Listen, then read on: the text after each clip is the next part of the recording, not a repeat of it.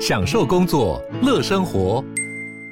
就算不在办公室，也能从容应对线上会议。HP Dragonfly 透过专业的 HP Presence 设计，内建降噪及会议快速键，搭配清晰的 Bang & Olufsen 音效，增强音讯及视讯功能。HP Dragonfly 顶级商务笔电，采用 Windows 11专业版，让您在会议中享有最佳的视觉和听觉品质。周年《美少女战士》二点五次元音乐剧四月轰动登台，四月七日到四月九日，在台北国父纪念馆，将《美少女战士》所有的梦幻与力量真实呈现给大家。购票请上 UDN 售票网。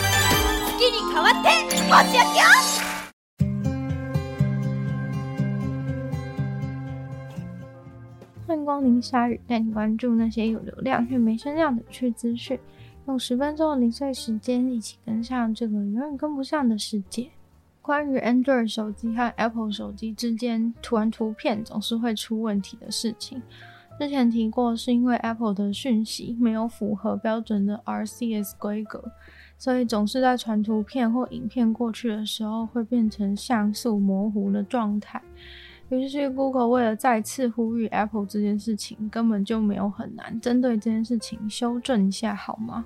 就在这个新年期间，在拉斯维加斯的电视墙上面打了一个超大的广告，影片当中可以看到一个传讯息的界面。切合这次要呼吁的主题，内容是 Google 传讯息给 Apple 的一个传简讯的记录，拜托他们符合一下这个 RCS 规格。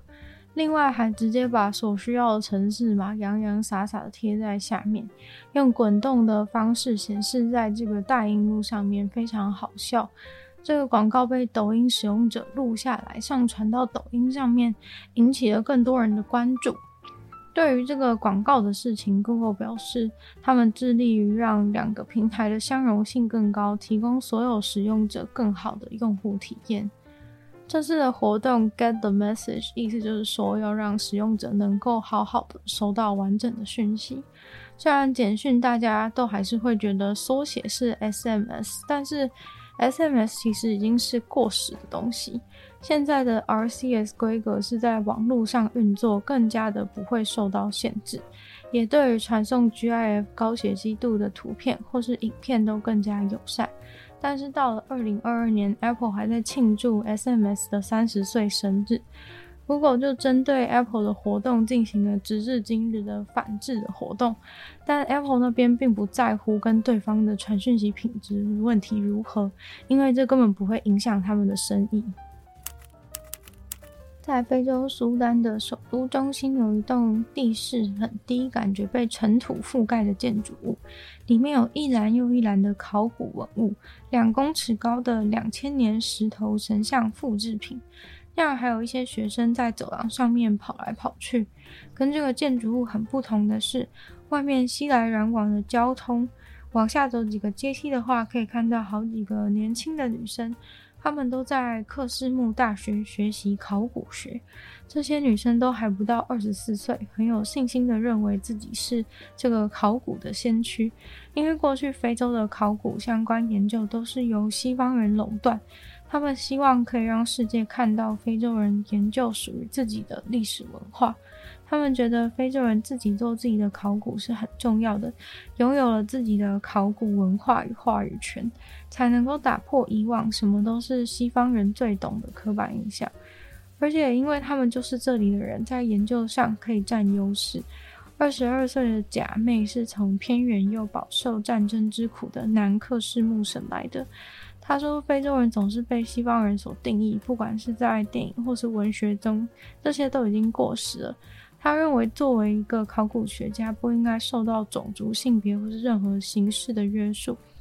苏丹国家博物馆的负责人也是一位女性。她说，她三十年前在当地的大学考古系读书的时候，全班只有三个女生。他现在很感动，一切都已经慢慢的在改变，有越来越多的苏丹年轻女生对自己的历史文化感到兴趣。他说，十二年前考古的现场全部都是国外的考古学家，现在已经有很多当地的苏丹人加入。一位三十年来一直致力于研究非洲考古的艾利克斯，他是伦敦查塔姆研究所非洲专案的负责人。他从三十年前就一直在辛巴威还有东非做研究。他说，之前非洲考古多半都是由跟他一样的西方白人考古学家，但现在真的都是由在地人在主导研究了，因为当地人知道更多关于当地的事情，是外界很难了解的。而迈尔的话呢，是在肯亚的时候协助了三十五位当地的人学习石头艺术的时候，深深体会到。当地人完全没有想过考古这些事情，但是他们却拥有很多考古所需要的丰富知识。一九七八年，当摩拿破仑进攻埃及，带着法国的专家抵达的时候，他们是想要了解这个国家没错，但同时也带走了大量的非洲当地文物。而苏丹作为英国的殖民地长达六十年，后来一直都是拥有外界势力的独裁者在执政，所以其实没人在乎当地的文化。当然西方世界的掠夺和殖民也不算是只有坏事。苏丹国家古物和博物馆保护单位的博士就说，他很感谢那些外国的考古学家，不论环境如何，是不是发生战争，都不顾一切，没有中断的一直过来帮忙，让苏丹的研究从来都没有停止过，也给了当地的年轻人很多的机会，培养当地的人才。但是考古在当地还是一个常常被嘲笑的职业，尽管他们是在帮助自己的国家更加的独立，身边的人都不懂，也不会尊重，甚至有人笑他们只是在挖坟墓而已。在美国佛罗里达，有一男一女被警察轻松的逮捕了，因为其中一人竟然打电话给九一一，请警察帮他们搬东西。只不过呢，这个请警察搬的东西是他们刚刚从旁边的住宅里面偷出来的，等于是打电话请警察来帮他们搬运赃物，非常好笑。警察局先是接到了一通电话，但是没有人说话。但是警察马上根据打来的那间房子的资料，认为那间房子根本就没有住人，很可能是有人闯入。结果警察过去就看到这个男性的嫌疑人和他的女友在里面，门没有锁，他们就直接进去。而且其实警察早就已经正在搜索那位男性的嫌疑人，因为当天同一天稍早，他在佛里达一间一元商店里面偷了好几样东西。店家提供了监视录影器画面给警察，但警察没想到，一到这个现场就看到他们正在找的人，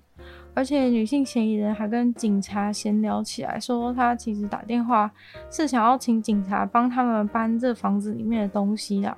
还说他们希望警察可以载他们一程，顺便送他们去机场，因为他们两个人想要去纽约度过这个快乐的周末。然后警察呢，就真的把他们想要搬的东西全部都放上车，也顺便载了他们一程。不过想当然，警察是直接把他们载到了警察局，让他们在警察局度过一个快乐的周末。最后，男性嫌犯因因店里偷东西，还有偷别人家里东西被起诉；女性嫌犯呢，则是只是有偷这个家人的东西，所以被起诉。大家知道环保葬是什么东西吗？除了一般常听到土葬、火葬、海葬，或是现在也有很蛮流行的树葬，环保葬是一种更特别的，不会烧成灰烬，而是直接变成土壤的方式。现在在美国有好几个州已经合法化这样子的下葬方式。这种环保葬的方式，据说比起需要烧毁或是埋进土里，能够减少一公吨的碳排放量。具体的处理遗体的方式过程其实还蛮复杂的。在运送到专门处理环保葬的绿色殡仪馆以后呢，遗体会被放进一个容器里面，并在里面加入大量的挑选过后的一些天然材料，像是木屑、稻草啊，或是一些植物类，可以帮助遗体天然又快速的被分解。因为这个容器打造了一个充满微生物和细菌的良好环境，大概一个月过后呢，尸体和其他的天然材料就会完美的混合成一整团的泥土。然后殡仪馆的人就会再把这个容器里面的内容物加以过滤，一些骨头啊，或是可能会再被分解或是移出去，到时候家属就可以直接把剩下的这一些整个容器的内容物都带回家，就可以直接把那一团土直接倒在院子的花园里面来施肥。或者是你也可以选择让殡仪馆捐给森林公园来使用堆肥，一个人的遗体大概可以制造出三十六袋充满营养的土，听起来一切都非常的棒，但是整套服务定价大概需要七千元美金左右，价格算是蛮昂贵的，比土葬跟火葬都还要贵，但是在美国还是吸引了很多人排队想要使用这样的下葬方式，目前已经要等一千两百个人。不知道大家觉得如何呢？今天的鲨鱼到这边结束了，再次感谢今日赞助的会员：伊眼大龄男子 James Season、伊人毛毛、黑牡丹二 V L Z Z。希望其他有愿意支持鲨鱼创作的朋友，可以在下方找到非常链接，里面有不同的会员等级还有福利，大家参考。那如果喜欢鲨鱼的节目，也可以多多把这节目分享出去，更多人知道。或在 Apple Podcast 放留星星、写下评论，对这节目成长很有帮助。有时间的话呢，欢迎大家去收听我的另外两个 Podcast，其中一个是女友的纯粹理性批判，没有时间更长的主题性内容。另外。话是听说动物，但就跟大家分享动物的知识。就希望鲨鱼可以继续在每周四跟大家相见。那我们下次见喽，拜拜。